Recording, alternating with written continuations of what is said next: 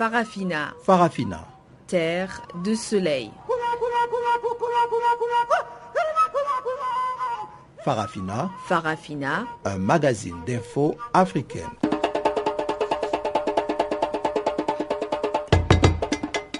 Présentation Pamela Kumba. Chers auditeurs, bonjour et merci encore une fois d'honorer ce rendez-vous avec Farafina, votre magazine des actualités en français.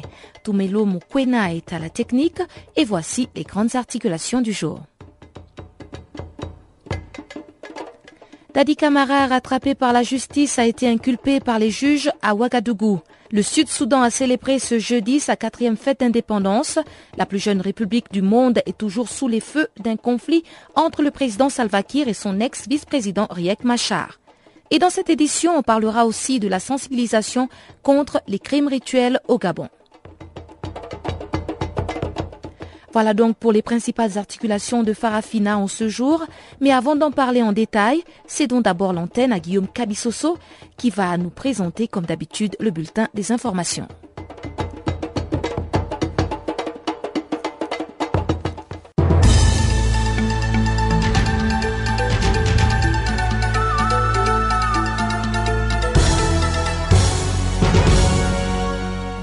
Merci Pamela, bienvenue à tous. Interrogé au palais de justice de Ouagadougou pendant plus de deux heures par deux juges d'instruction et un procureur guinéen, Moussa Dadis Kamara a été inculpé mercredi dans le cadre de l'enquête sur le massacre du 28 septembre 2009 à Conakry. Selon un de ses proches, l'ancien dirigeant militaire devrait être à nouveau entendu lundi prochain par les magistrats guinéens dans la capitale burkinabé. Cette inculpation intervient quelques jours après la visite en Guinée de la procureure générale de la Cour pénale internationale Fatou Bensouda qui s'était félicité des progrès importants et encourageants dans l'enquête. Une décision saluée par les défenseurs des droits de l'homme pour lesquels l'inculpation de Dadis Kamara constitue un véritable soulagement, à l'instar de l'Organisation guinéenne des droits de l'homme, OGDH, dont le porte-parole Abdou Diallo estime que cette décision nous amène à penser que personne n'est au-dessus de la loi. Pour sa part, le président de l'Union des forces démocratiques de Guinée, Selou Dalien Diallo, à qui Dadis Camara s'est allié dans la perspective des présidentielles d'octobre prochain, il dénonce ce qu'il appelle une manipulation politique. Le 28 septembre 2009, environ 157 personnes avaient été tuées, plusieurs femmes avaient été violées et des dizaines de personnes sont toujours portées disparues suite à la répression d'un meeting organisé par l'opposition guinéenne pour récuser la candidature de Moussa Dadis Camara à la présidentielle. Le chef rebelle du Soudan du Sud, Riek Machar, a lancé un ultimatum au président du pays, Salva Kiir, lui demandant de démissionner avant jeudi à minuit. Nous n'avons pas les sentiments d'avoir en Salva Kiir un partenaire pour faire la paix, a déclaré l'ancien vice-président Machar. Selon lui, le mandat de Salva Kiir a expiré jeudi et s'il continue à rester au pouvoir, ce serait une violation de la Constitution. Le Parlement sud-soudanais a prolongé fin mars le mandat de Salva Kiir pour trois ans, réduisant à néant la perspective d'une élection initialement prévue cette année. Riek Machar récuse cette décision, estimant que le mandat présidentiel prenait fin jeudi et qu'à partir de cette date, le gouvernement serait anticonstitutionnel et illégitime. Alors que depuis 18 mois, une guerre civile sans merci secoue le pays, la nation la plus jeune du monde fête ce jeudi ses quatre ans une indépendance arrachée le 9 juillet 2011 au Soudan après des décennies de guerre nord-sud. L'ONU estime que des milliers de personnes ont été tuées dans ces conflits et plus de 2 millions d'autres déplacés alors que les efforts pour relancer les négociations sont toujours en cours à Addis Abeba. Le parti d'opposition burundais ont rejeté mercredi la nomination du président ougandais par le dirigeant de la communauté d'Afrique de l'Est en tant que médiateur dans la crise burundaise. Le président Yoweri Museveni avait été désigné médiateur par les chefs d'État et des gouvernements de l'EAC, réunis lundi en sommet d'urgence à Bujumbura pour faciliter les dialogues afin de trouver une solution à la situation actuelle au Burundi. Le président Museveni est au pouvoir depuis 1986. Peut-il aider le président burundais à comprendre qu'une limitation de mandat est importante? Non a déclaré le chef adjoint du Front pour la démocratie au Burundi, Frédéric Banvunya par ailleurs, l'Union panafricaine des avocats en abrégé PALU, conjointement avec le Forum des organisations de la société civile de l'Afrique de l'Est, viennent de traîner en justice les gouvernements burundais et le secrétaire général de l'EAC. Les avocats de cette corporation ont en effet déposé une plainte devant la Cour de justice des pays de l'Afrique de l'Est pour obtenir une ordonnance d'annulation de l'élection présidentielle au Burundi prévue ce 15 juillet.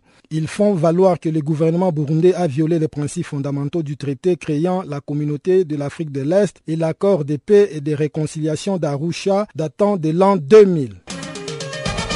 En Ouganda, pendant ce temps, deux candidats à la présidentielle, dont l'ancien Premier ministre Amama Bambazi, ont été arrêtés jeudi avant le début de la campagne électorale. L'ex-chef du gouvernement a été interpellé à Jinia à une heure de Kampala alors qu'il s'est rendu à une rencontre avec ses militants dans la ville de Mbale, dans l'est de l'Ouganda. Mercredi, la police a publié un communiqué qui affirmait qu'Amana Mbabazi n'était pas autorisé à organiser des meetings, même s'il en avait fait la notification. L'ancien Premier ministre souhaite se présenter aux primaires du parti au pouvoir NRM pour être candidat à la place de Yoweri Museveni, l'actuel président de l'Ouganda. Signalons également l'arrestation par la police ougandaise du colonel à la retraite Kiza Bisigye, ex-médecin personnel de Museveni et trois fois candidat à la présidentielle. Ce dernier s'est rendu aux primaires de son parti, le Forum pour le changement démocratique, qui doit l'investir comme candidat aux prochaines présidentielles de 2016. Le colonel Bessillé est opposé au général Moussiga Mantius, ancien commandant des forces armées pour les primaires de FDC en vue de la présidentielle de 2016. Yoweri Museveni se trouve à la tête de l'Ouganda depuis près de 30 ans.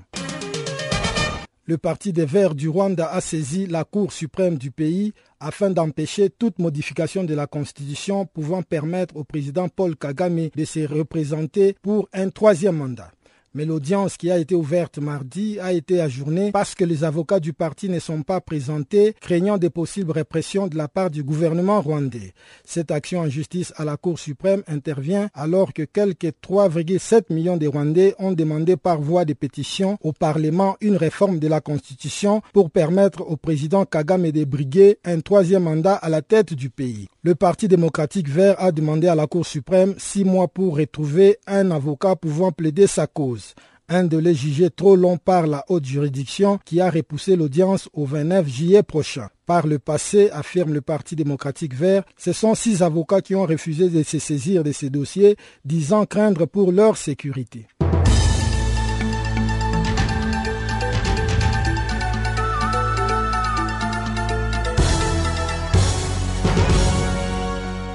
Merci Guillaume pour ce bulletin des informations et dans le compte des nouvelles, il faut ajouter que cinq journalistes et blogueurs éthiopiens ont été libérés.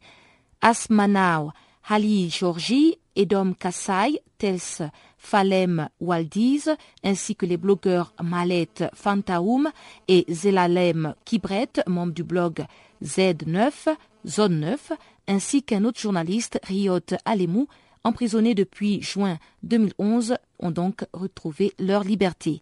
Ils ont souffert, leurs droits ont été violés, mais aujourd'hui nous sommes heureux, a déclaré Amea Mekonen, leur avocat qui demande maintenant la libération de quatre autres blogueurs, toujours détenus et accusés de planification d'attaques terroristes en lien avec un groupe d'opposition exilé aux États-Unis. Ginbot 7, qualifié de terroriste par Addis Abeba.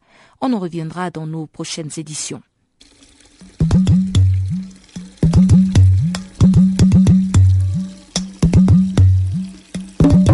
Vous écoutez Channel Africa à la radio et sur internet www.channelafrica.org.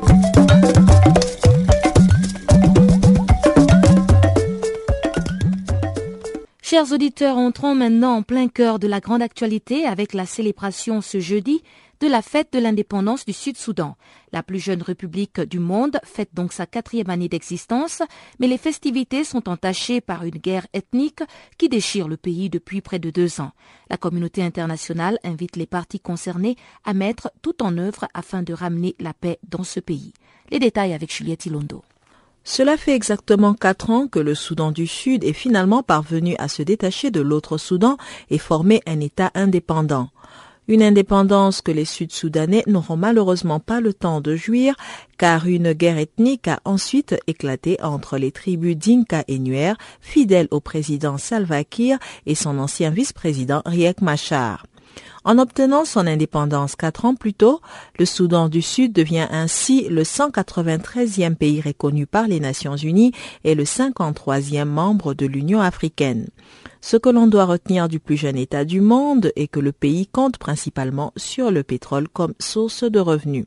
Les combats ont débuté en décembre 2013 dans la capitale Juba lorsque le président Salva Kiir Ndinka a accusé son vice-président Nuer, Riek Machar, tout juste limogé, de fomenter un coup d'État.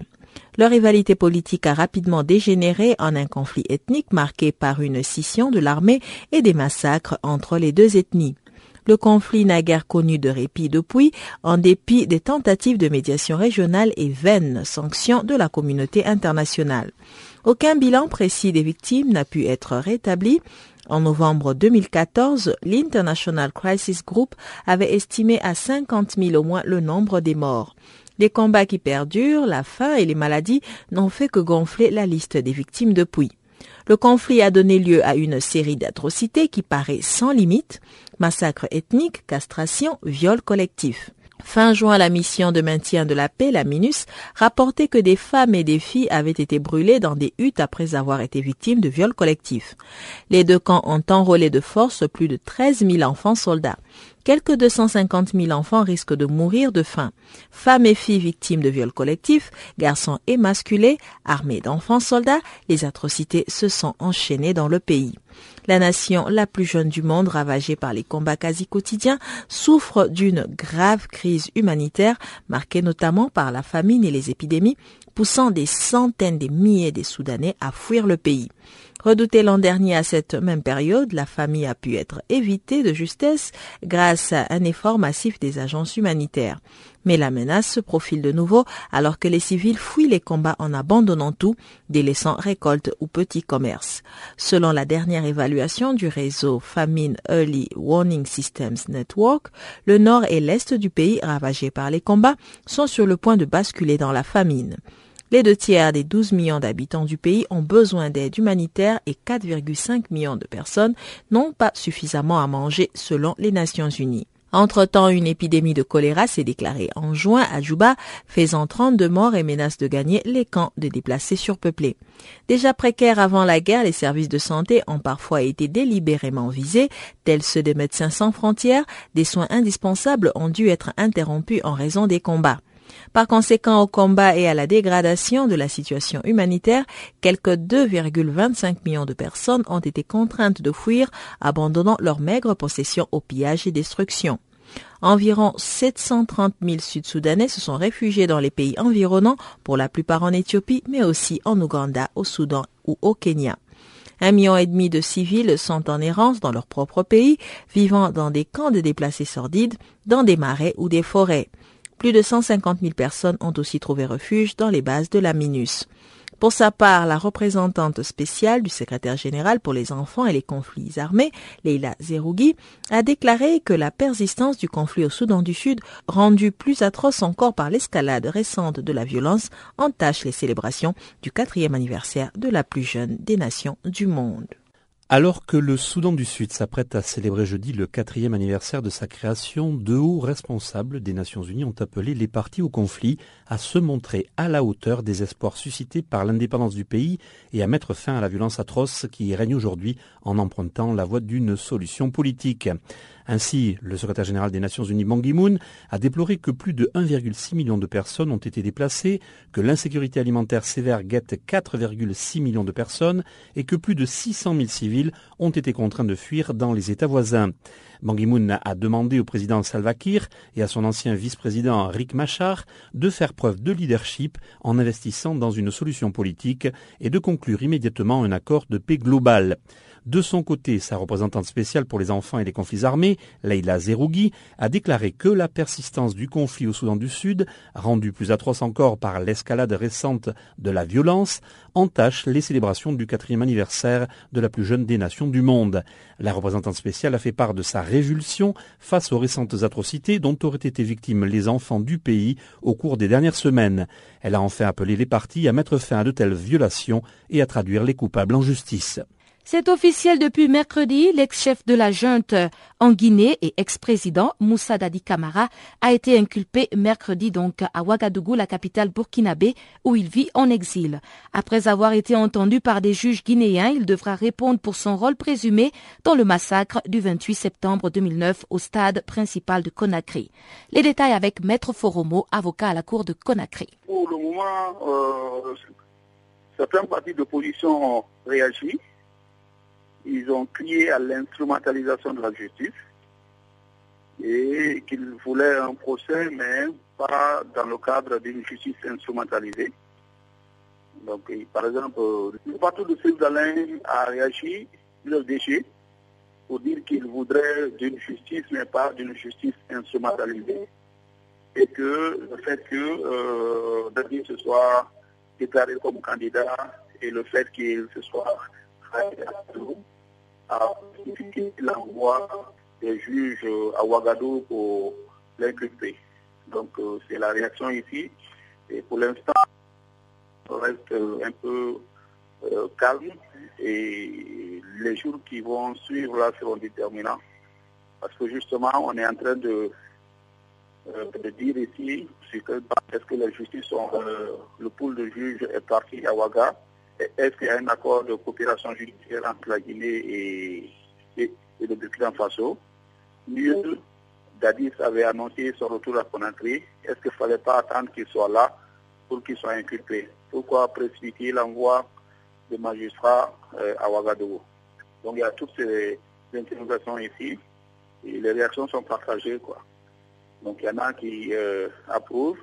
Par exemple, l'OGDH a réagi qu'il s'en félicite de l'inculpation, mais que l'inculpation n'est pas, n'est pas égale à culpabilité. Donc voilà les quelques réactions ici à Conakry. Donc pour le moment, il faut attendre si le Burkina Faso va accepter de l'extrader ou pas. Bon, l'extrader veut dire qu'il y a un mandat d'arrêt contre quelqu'un. Pour l'instant, il n'y a, pas un mandat contre lui. Donc euh, il peut décider de venir librement comme comme, comme, comme il entend. Quoi. Mais pour ce que les gens se posent comme question ici, c'est là. Pourquoi est-ce que euh, prendre des magistrats ici pour aller l'inculper là-bas alors qu'il avait dit qu'il avait estimé son intention de venir en Guinée et, d'affronter la justice, c'est-à-dire de, de, se mettre à la disposition de la justice? Pourquoi est-ce qu'envoyer les gens là-bas? Pourquoi ne pas qu'ils viennent là en Guinée inculpé, comme ça ce sera un peu plus facile. Parce qu'un temps, il y a la Guinée qui avait demandé aux magistrats burkinabés d'inculper sur la base d'une ordonnance de commission rogatoire. Les magistrats avaient dit qu'ils ne pouvaient pas, sur la base d'une seule ordonnance euh, de commission rogatoire, inculper Dadis et qu'il appartenait, il à la justice guinéenne de faire en sorte qu'il entre dans le pays et s'il y a à l'inculper, on l'inculpe. Donc voilà un peu euh, la réaction ici. Pour l'instant, il y a hier quand après l'inculpation, bon, le gouvernement avait déployé quelques militaires dans, euh, dans certains quartiers. Donc hier, euh, sur les rues, on voyait des, véhicules militaires qui prenaient position dans certains carrefours. Et même aujourd'hui, la police est déployée un peu partout. Mais euh, malgré le fait que la police soit déployée un peu partout à travers la capitale, est-ce que les populations montrent des signes d'excitation? Pour l'instant, il y a le calme. Oui, pour l'instant, il y a le calme. Donc, il n'y a pas encore eu de débordement. Pour l'instant, il y a le calme. Et euh, euh, en tout cas, partout, c'est le sujet de conversation. les gens en parlent un peu partout, dans les banques, dans les cafés, un peu partout. Donc, et ce que les gens ne parviennent pas à comprendre, c'est justement le déplacement de ces magistrats pour, pour alors qu'il avait dit que lui-même il voudrait rentrer. Donc ça, ça donne, et on dit que, bon, il y a même un opposant qui a réagi pour dire que euh, la ficelle a été tirée du côté de la présidence et que c'est le président qui a accéléré, qui a donné à ce que les magistrats partent là-bas, parce qu'il se sent un peu menacé par cette alliance-là entre Alain et Dadi Samara. On se rend en Côte d'Ivoire pour aborder la question du processus électoral et de la sécurisation des élections. C'étaient les deux sujets au centre des échanges organisés cette semaine entre la représentante spéciale du secrétaire général des Nations Unies en Côte d'Ivoire, Aïchatou Mindaoudou, et Amara Essi candidat déclaré à la présidentielle d'octobre 2015. Ce dernier s'est dit rassuré par les propos de la représentante spéciale sur ces questions. Suivez donc cet extrait sonore d'Amara Essi, candidat aux élections présidentielles de 2015 en Côte d'Ivoire. Nous allons vers des élections et donc euh, il y a beaucoup de supputations, de rumeurs. La meilleure chose, c'est de venir parler avec la représentante pour savoir ce qui se passe pour la sécurité pour les élections. Et donc je crois qu'on a fait le tour d'horizon sur tous ces problèmes et j'ai été rassuré. Quelles sont les préoccupations que vous avez aujourd'hui pour le bon déroulement des élections en Côte d'Ivoire? Il y a la question de la commission électorale. Il y a une suspicion vis-à-vis de la commission et puis il y a la sécurité. Donc on a besoin d'assurance. Je crois qu'il faut des élections dans un contexte apaisé et bon, on veut s'assurer qu'il y aura la sécurité. Il y aura pas de chantage, il n'y aura pas de, de, casse. Tout ça sont des éléments très importants. Est-ce que vous faites toujours partie de la coalition nationale pour le changement? Je n'ai pas encore signé la charte parce que j'ai demandé qu'on fasse des modifications. J'espère qu'on pourra faire un nettoyage du texte pour que je puisse signer plus tard. Je ne viens pas pour une ambition du pouvoir pour le pouvoir. Parce que quand j'estime qu'il y a des erreurs qui sont commises, qu'il faut faire quelque chose pour le pays, pour l'avenir de nos enfants, nos petits-enfants, on se bat. Niger, le vice-secrétaire d'État américain Anthony Blinken est en tournée ouest-africaine. Après le Nigeria, il est donc allé au Niger ce jeudi pour discuter avec les autorités de coopération et questions sécuritaires ainsi qu'humanitaires. Le point sur l'étape de Niamey avec notre correspondant Abdul Razak. C'est une visite de quelques heures que Anthony Blinken a effectuée au Niger. Elle lui a permis tout de même d'échanger avec les autorités nigériennes, le chef de l'État en particulier, sur la coopération bilatérale, mais surtout sur les questions d'actualité que sont la lutte contre le terrorisme, en particulier contre la secte islamiste Boko Haram, l'action humanitaire, mais aussi la situation des milliers de réfugiés qui sont sur le territoire nigérien. Nous respectons et apprécions le leadership du Niger dans la région et l'engagement de ses forces de défense et de sécurité à faire face aux menaces nationales et régionales. Nous travaillons ensemble contre Boko Haram, nous travaillons ensemble pour la paix au Mali, nous travaillons ensemble pour un gouvernement d'accord national au Libye.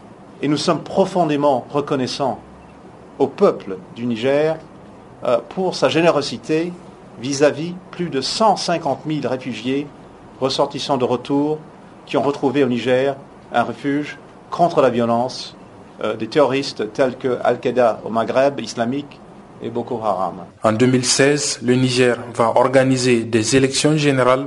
C'est aussi une préoccupation pour les États-Unis d'Amérique pour qu'elles soient les plus démocratiques possibles avec le président de la République, le vice-secrétaire d'État américain l'a évoqué aussi. Euh, nous venons euh, du Nigeria, où l'élection historique et la transition du pouvoir ont fait une grande impression dans la région, à travers le continent et en fait en travers le monde entier.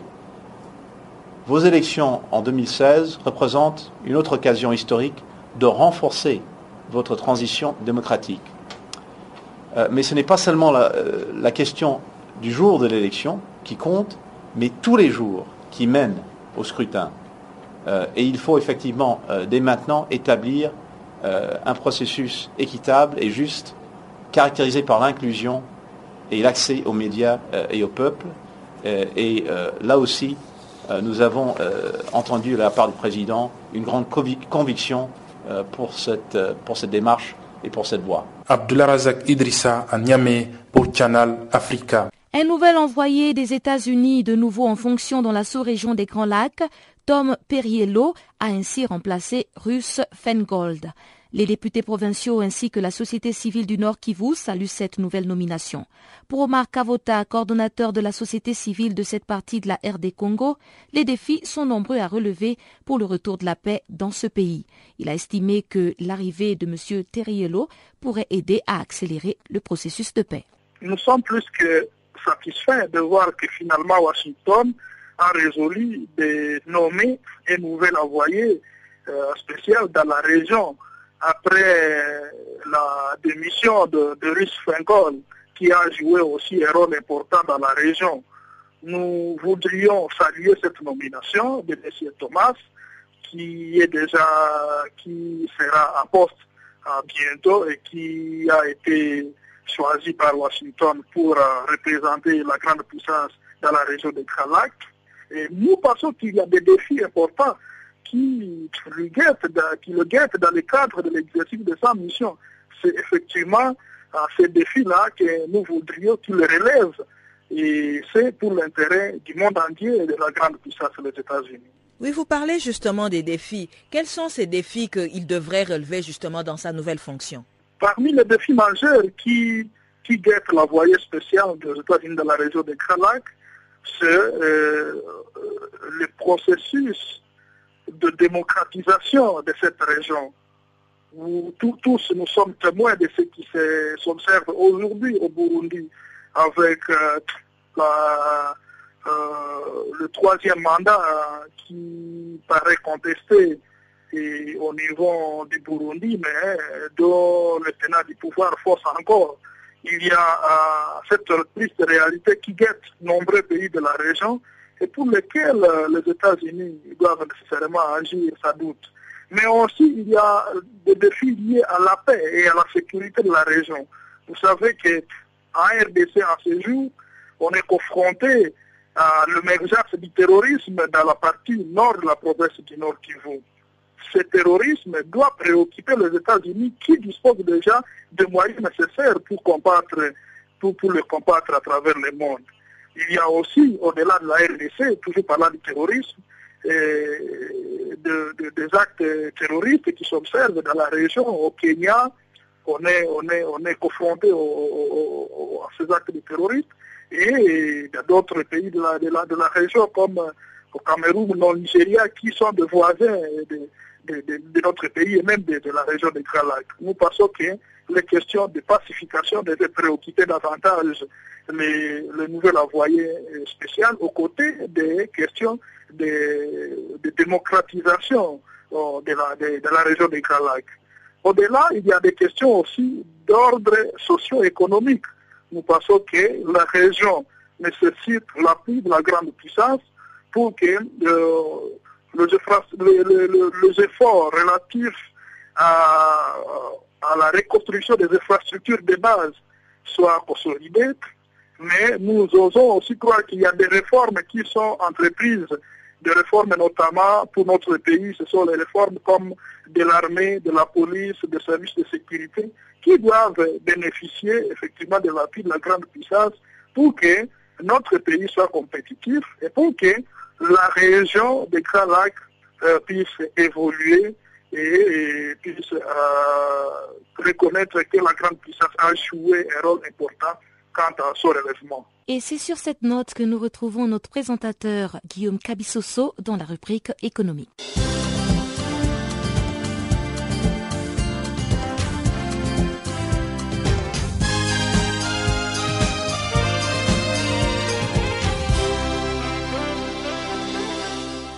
Bonjour. L'économie centrafricaine a enregistré un taux de croissance de 6,6% cette année 2015 selon les comités monétaires et économiques de la Banque des États de l'Afrique centrale réunis samedi dernier à Bangui. Selon le vice-gouverneur de la BEAC, Amit Taï Ngoulit, la croissance de l'économie centrafricaine s'explique non seulement par le retour de la sécurité à travers le pays, mais surtout par les financements extérieurs des institutions de Bretton Woods. L'appui de partenaires sera plus constant, a-t-il révélé, d'autant plus qu'à partir du 9 juillet à Yaoundé au Cameroun, la Banque centrale va porter à 20 milliards de francs CFA les niveaux de son financement à la République centrafricaine. Cette rencontre se tient chaque trimestre pour donner les orientations aux États membres, apprécier leur situation économique, leur maîtrise de l'inflation, la situation des banques et l'évolution économique de la sous-région. La prochaine réunion du comité statutaire et économique de la BEAC est prévue en octobre prochain. La société de droit marocain Platinum Power s'est engagée à construire et à exploiter un complexe hydroélectrique d'un coût de 500 milliards de francs CFA dans la localité camerounaise de Macaï située au centre du pays. Les partis ont signé un accord dans ce sens mercredi dernier. Conçu sur la base d'un partenariat public-privé, le projet porte non seulement sur l'infrastructure elle-même, mais aussi sur le transport de l'électricité qui y est associé. D'une capacité estimée à 400 MW, l'unité dont la mise en exploitation est attendue en fin 2020 devrait permettre l'accès à l'énergie électrique en faveur d'une population supplémentaire de 6 millions d'âmes et contribuer ainsi à l'augmentation de la capacité totale installée dans le pays à hauteur de 30%.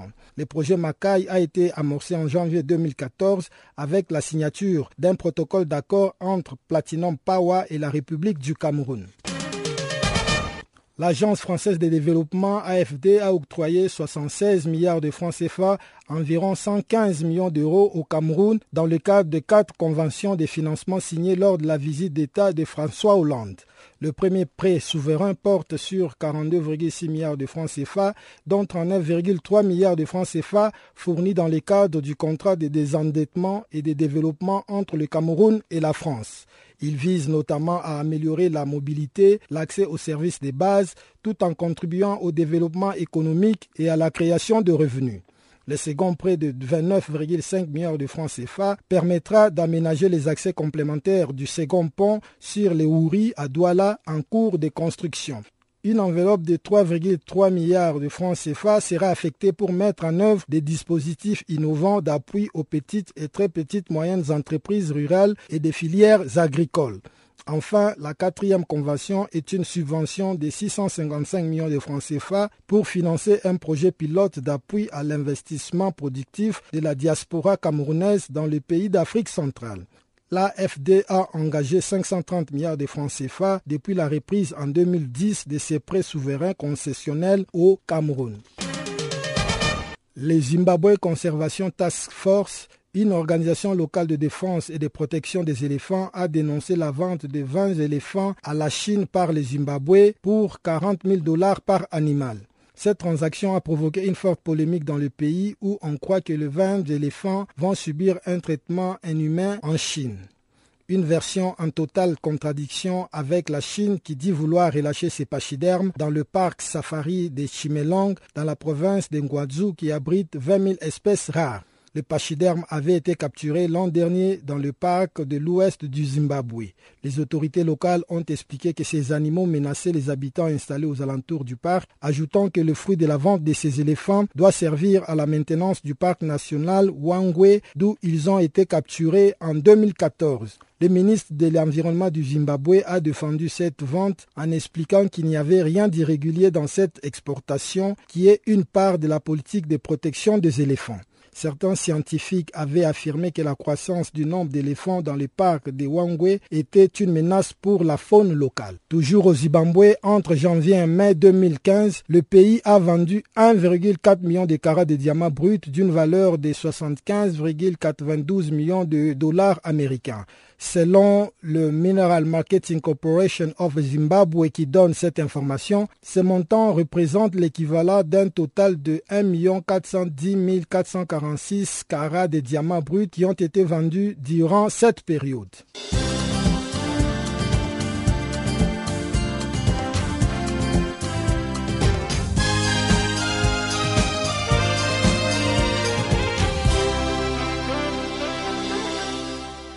Libreville, la capitale gabonaise, a abrité récemment une série de conférences sur les crimes rituels. Organisées par l'Association de lutte contre les crimes rituels, il s'agissait de sensibiliser certains partis politiques et les groupes religieux catholiques sur ce phénomène. Le président de cette association, Jean-Elvis Edon Emban, nous résume cette campagne de sensibilisation. Ces derniers temps, depuis le mois de mai, nous avons tenu trois conférences successivement chez les femmes, le mouvement des femmes catholiques du Gabon, chez la Fédération des mouvements de jeunesse, la jeunesse chrétienne du Gabon, les catholiques du Gabon, et chez le RPG, le Rassemblement pour la démocratie au Gabon, un parti politique euh, gabonais. Au cours de ces, conférences, nous avons débattu euh, le phénomène des crimes rituels. Chez les chrétiens, c'est la responsabilité des chrétiens face à ce phénomène. Chez l'homme public, le, citoyen gabonais face euh, à ce phénomène des crimes rituels. Voilà euh, brièvement les thèmes qui ont été retenus durant ces trois conférences. Est-ce que aujourd'hui le comportement du citoyen par rapport à ces crimes rituels a quand même changé?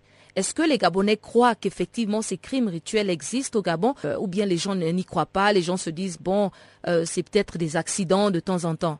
Au niveau du bas peuple, c'est-à-dire les personnes vulnérables, y croient, puisque les preuves sont là. Mais au niveau des autorités politiques euh, qui, qui, qui ont le droit de vivre la mort chez certains citoyens comme nous autres, ils banalisent la, le, phénomène.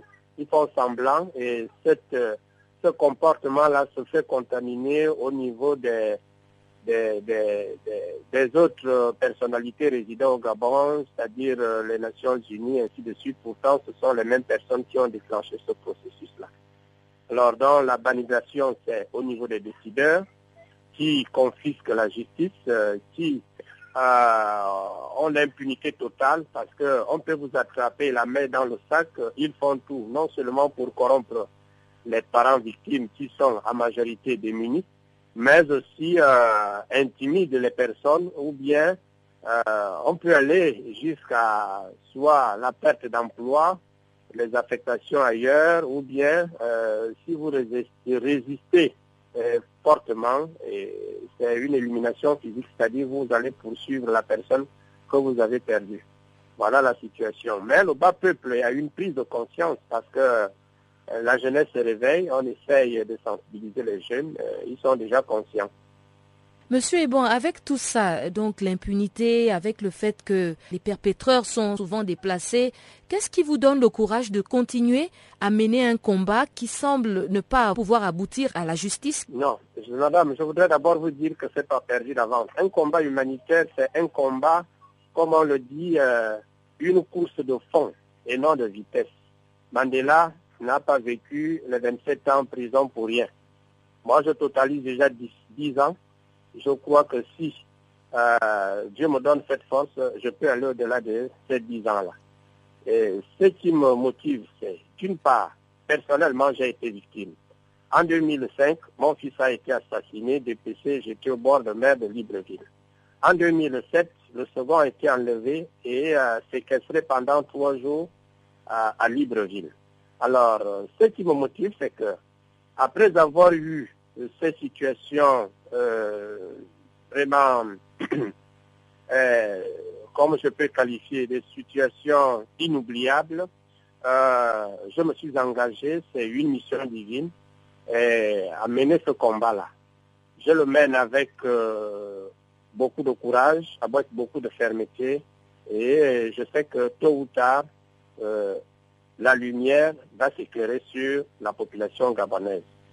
Et je suis très, très motivé, engagé pour aller jusqu'au bout. Même s'il faut perdre ma vie, j'irai jusqu'au bout. Mais je sais que c'est Dieu qui m'envoie. Racisme aux États-Unis après le meurtre de neuf Afro-Américains dans une église à Charleston, en Caroline du Sud, le 18 juin dernier. Des experts de l'ONU avaient condamné cette attaque. Et aujourd'hui, Mireille Fanon Mendes, présidente du groupe d'experts de l'ONU sur les peuples de descendance africaine, estime qu'il y a une culture de violence en Amérique. Ce qu'on peut souhaiter, c'est que la question du racisme anti-afro-américain soit prise beaucoup plus au sérieux par le gouvernement euh, lui-même américain, parce que ce n'est pas le seul cas. Euh, chaque, il y a eu depuis un, depuis un an, il y a eu des cas euh, que tout le monde, dont tout le monde a entendu parler. Non pas qu'il n'y en avait pas avant, mais on en entendait moins parler. Donc, je pense qu'il y a réellement un problème et il s'agirait que les États-Unis, les États fédéraux, fédérés aussi prennent en charge cette question et euh, presque on pourrait penser euh, est-ce qu'il ne serait pas nécessaire à un moment donné euh, de mettre en plan, on pourrait penser à un plan Marshall anti-racisme, anti-discrimination raciale, parce qu'on est en train à l'heure actuelle en fait de retourner à des moments anciens qu'on croyait définitivement terminés en tant que groupe de travail, on a, il est extrêmement important en tout cas que les personnes qui ont commis ces crimes soient jugées, euh, soient jugées selon les règles euh, du droit euh, en vigueur et selon les règles du droit international. Et par exemple, ce qu'on peut regretter, c'est que dans en Caroline du Sud, où a eu lieu ce, drame, la peine de mort est encore appliquée. Donc personne, en tant que groupe de travail, nous ne pouvons pas demander, nous, nous sommes opposés à la peine de mort. Donc en tout cas que la personne soit jugée selon des règles de droit qui respectent le droit à la vie de toute personne, même si elle a commis un crime. Il y a eu déjà un rapport qui a été fait, il y a eu des recommandations. Euh, lors de la dernière visite qui avait été faite euh, aux États-Unis euh, en 2005, il y a eu des recommandations qui ont été faites qui concernent entre autres law enforcement, le, la, reconnaissance de la discrimination raciale, des mesures politiques, des mesures de représentation des personnes afro-américaines, des mesures sociales, d'intégration, d'inclusion, des mesures d'éducation, ça, fait donc partie de toutes les recommandations qui ont été faites. Ce qu'il faut savoir, c'est que le gouvernement américain vient d'inviter le groupe de travail à revenir aux États-Unis et les dates sont fixées, en tout cas le mois est fixé, ce sera au mois de janvier 2016. Donc nous allons euh, retravailler euh, au regard des recommandations qui avaient été faites en 2003 et euh, nous allons certainement, euh, après cette visite, faire d'autres recommandations au, vu de ce qui se passe euh, en ce moment où il y a quand même une, une recrudescence d'un racisme qui se libère, mais les États-Unis ne sont pas les seules victimes de, cette libération de, la pensée raciste. Ce racisme latent que vous, euh, que vous mentionnez, euh, ne pensez-vous pas, ou du moins avez-vous peut-être observé que depuis l'élection d'un président euh, d'une autre origine ethnique que celle qui a toujours prévalu jusqu'à présent, n'a pas incité une partie de la population à ce genre de choses? Je ne crois pas. Je pense qu'il y a euh, d'abord une réalité économique euh, très difficile aux États-Unis, où euh, énormément de gens sont exclus de tous les systèmes de, soutien social et autres. Il y a donc une, une, partie de la population, et ce ne sont pas seulement les Afro-descendants, les Afro-Américains qui en sont victimes, mais aussi toute une majorité, toute une partie de la population blanche.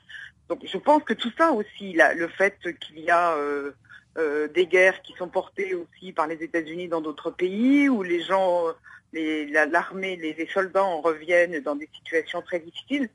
Je pense qu'il y a beaucoup de choses. Il y a une récession économique qui est réelle. Il n'y a pas vraiment de création d'emplois euh, pérennes. Ce sont plutôt des emplois euh, dans le tertiaire. Bon, donc il y a un mécontentement quand même et une espèce. Et vous pensez que ce mécontentement peut être à l'origine d'une certaine frustration qui se manifeste de façon différente?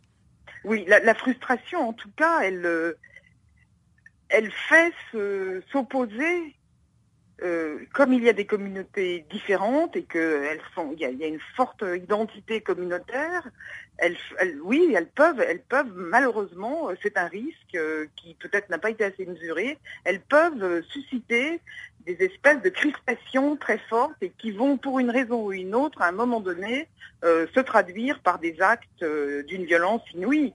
Mais c'est ce qu'on a vu euh, aussi dans les, jeunes, dans les universités. Bon, et c'est pas seulement le désarroi, c'est qu'il y a aussi quand même, on, regarde tout ça, il y a une culture de la violence dans la société américaine où on a l'impression que euh, les problèmes se règlent tels qu'ils pouvaient se régler au moment du Far West. Et parlons d'environnement à présent, de nombreux écosystèmes terrestres ont atteint un point de non-retour ou d'épuisement critique, sollicité par la forte croissance démographique et le développement économique. C'est ce que pense Michel Candotti, chef du cabinet du PNUE, et il nous en parle en détail au micro de nos confrères de la Radio des Nations Unies. On peut décrire la situation à travers des indicateurs simples. D'abord, regardons l'espace où on vit. 7 milliards de personnes et avec dans les 2050, avec la perspective dans 35 ans d'avoir 10 milliards de personnes, ça veut dire de plus en plus qu'il faut les nourrir, il faut mettre en, agriculture productive de plus en plus euh, des systèmes forestiers, c'est un impact sur la déforestation, et surtout la déforestation dans les zones tropicales et protégées jusqu'à maintenant, comme l'Amazonie. Ça pose un problème d'accès et de disponibilité des ressources marines qui sont de plus en plus menacées à travers une pêche euh, très consommatrice et très gaspillante. Et surtout, il y a des, des problèmes d'émissions de gaz de serre, comme la CO2, qui provoque des changements dans notre climat qui altèrent l'équilibre dans lequel les 7 milliards de personnes doivent vivre. Donc c'est une lutte pour l'espace, c'est une lutte pour garder la santé de l'air qu'on respire et de l'eau qu'on boit et qu'on utilise. Et donc c'est un délicat équilibre qui est menacé parce qu'il y a de plus en plus de gens avec des comportements de consommation pas durable. Et donc euh, justement, donc euh, parlons donc de consommation modérée. Donc comment peut-on justement consommer avec modération? Parce que tout dépend justement de l'endroit où on vit ou des si on est en ville ou en pays rural, tout est un peu différent, n'est-ce pas? Donc comment peut-on le faire à notre niveau de chacun et de chacune? Disons qu'on a trois niveaux dans lesquels on peut agir. D'abord, ce n'est pas une consommation modérée telle qu'elle, c'est une consommation intelligente. Donc, on doit commencer à recommencer à soigner notre planète à travers les soins de nos comportements quotidiens. Donc, le premier niveau, c'est les citoyens. Les citoyens, la personne individuelle, c'est ce qu'on peut faire en étant individu intelligent. Ça veut dire se modérer, ça veut dire réduire drastiquement le gaspillage de la nourriture, de l'eau et des ressources qu'on utilise pour vivre. Le deuxième niveau, c'est les entreprises et les systèmes financiers. Les entreprises et les systèmes financiers, parce qu'ils peuvent produire des avancements technologiques et des solutions technologiques intelligentes qui permettent d'atteindre euh, les mêmes résultats avec moins de ressources. Le troisième, c'est les politiciens les politiciens qui nous dirigent, les, politiciens qui nous guident dans notre vie collective et individuelle, et qui doivent regarder à comment euh, gérer l'espace public, les ressources publiques, d'une façon intelligente et politiquement, euh, comme on smart, intelligent, et surtout essayer d'avoir un espace global avec des accords globaux qui puissent nous rendre service et faciliter l'adoption des comportements durables de la part des citoyens. Donc c'est la politique qui doit changer et doit continuer à changer, à donner des messages, disons, durables et intelligents. C'est la technologie et les entreprises qui produisent cette euh, technologie et c'est les citoyens comme en étant individus. Donc, euh, en effet, mais est-ce que cette euh, question donc de consommation intelligente est-elle à la portée de tout le monde? C'était à la portée de tout le monde, même quand le monde n'était pas si riche et si, disons, avancé point de vue technologique jusqu'à il y a 50 ans. Donc, disons que le paradoxe qu'on vit, c'est qu'on a les technologies, on a les, les ressources financières pour financer des changements durables, mais on est trop confortable comme individu, on n'est pas pressé, on ne sent pas la pression pour euh, garder et préserver les biens collectifs. Donc c'est ça qui doit changer parce qu'on ne voit pas encore la crise collective, mais de l'autre côté, on verra bientôt comme les, les crises globales comportent des conséquences sur notre style de vie. Donc c'est très important qu'on puisse faire les liens entre les, les, les décisions globales et les effets global comme les effets sur le climat global de d'un côté, et de l'autre côté, euh, soigner les comportements individuels. Et, ça, c'est possible. C'est possible de changer notre mobilité, notre euh, consommation d'eau, notre gaspillage. Tout est possible. Si, euh, dans les mondes développés, et même dans les mondes moins développés, et en voie de, développement. Farafina ne peut se terminer sans le sport. Suivez donc la page sportive apprêtée et présentée par Guillaume Cabissoso.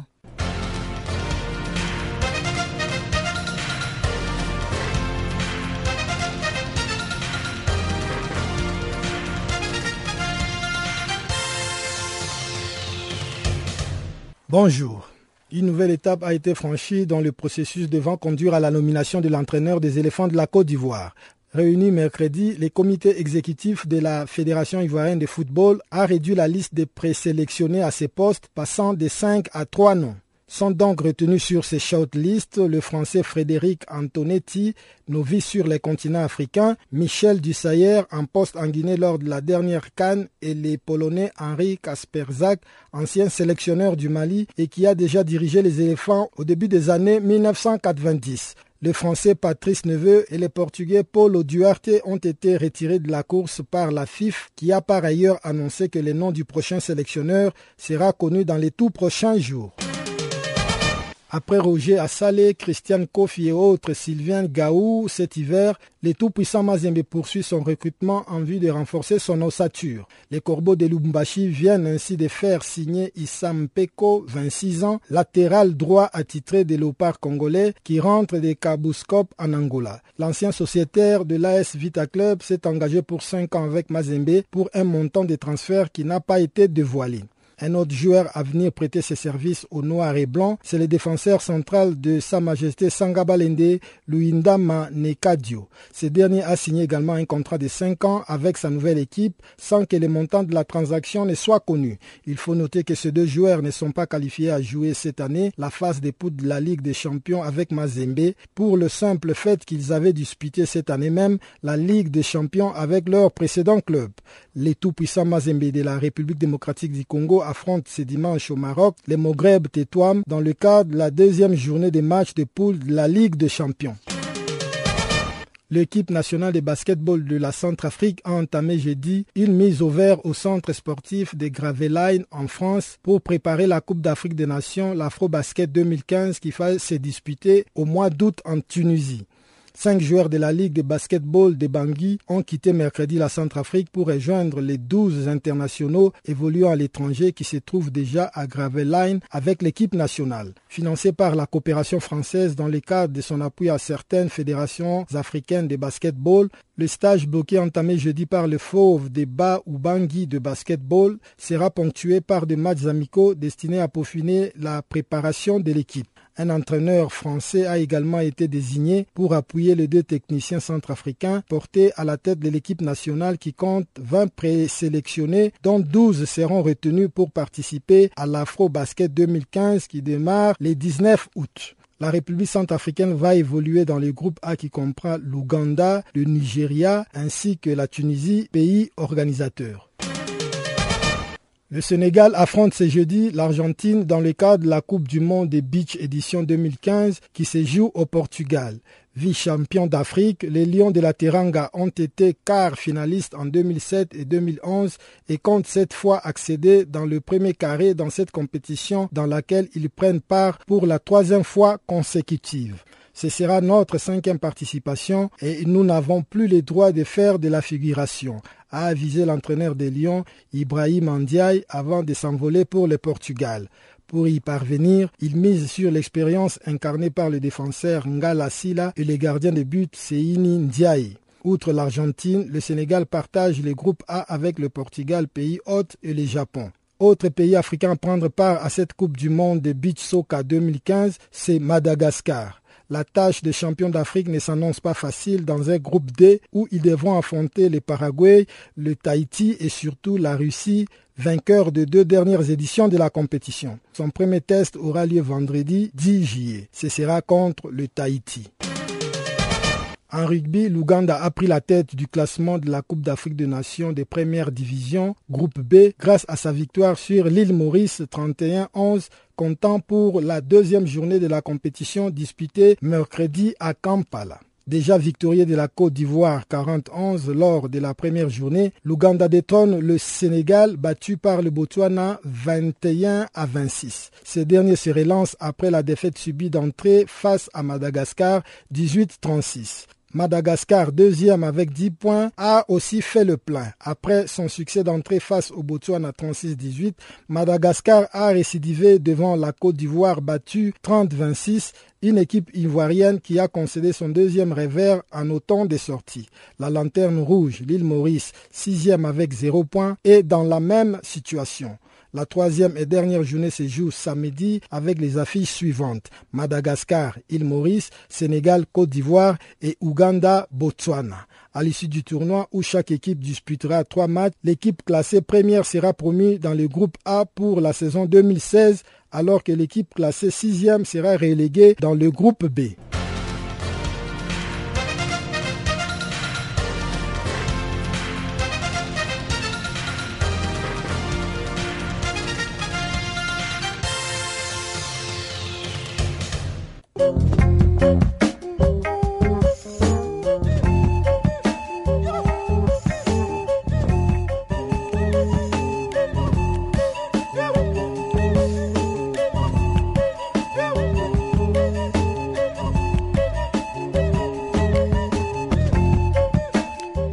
sur cette note que s'achève Farafina. Encore une fois, merci d'avoir été des nôtres.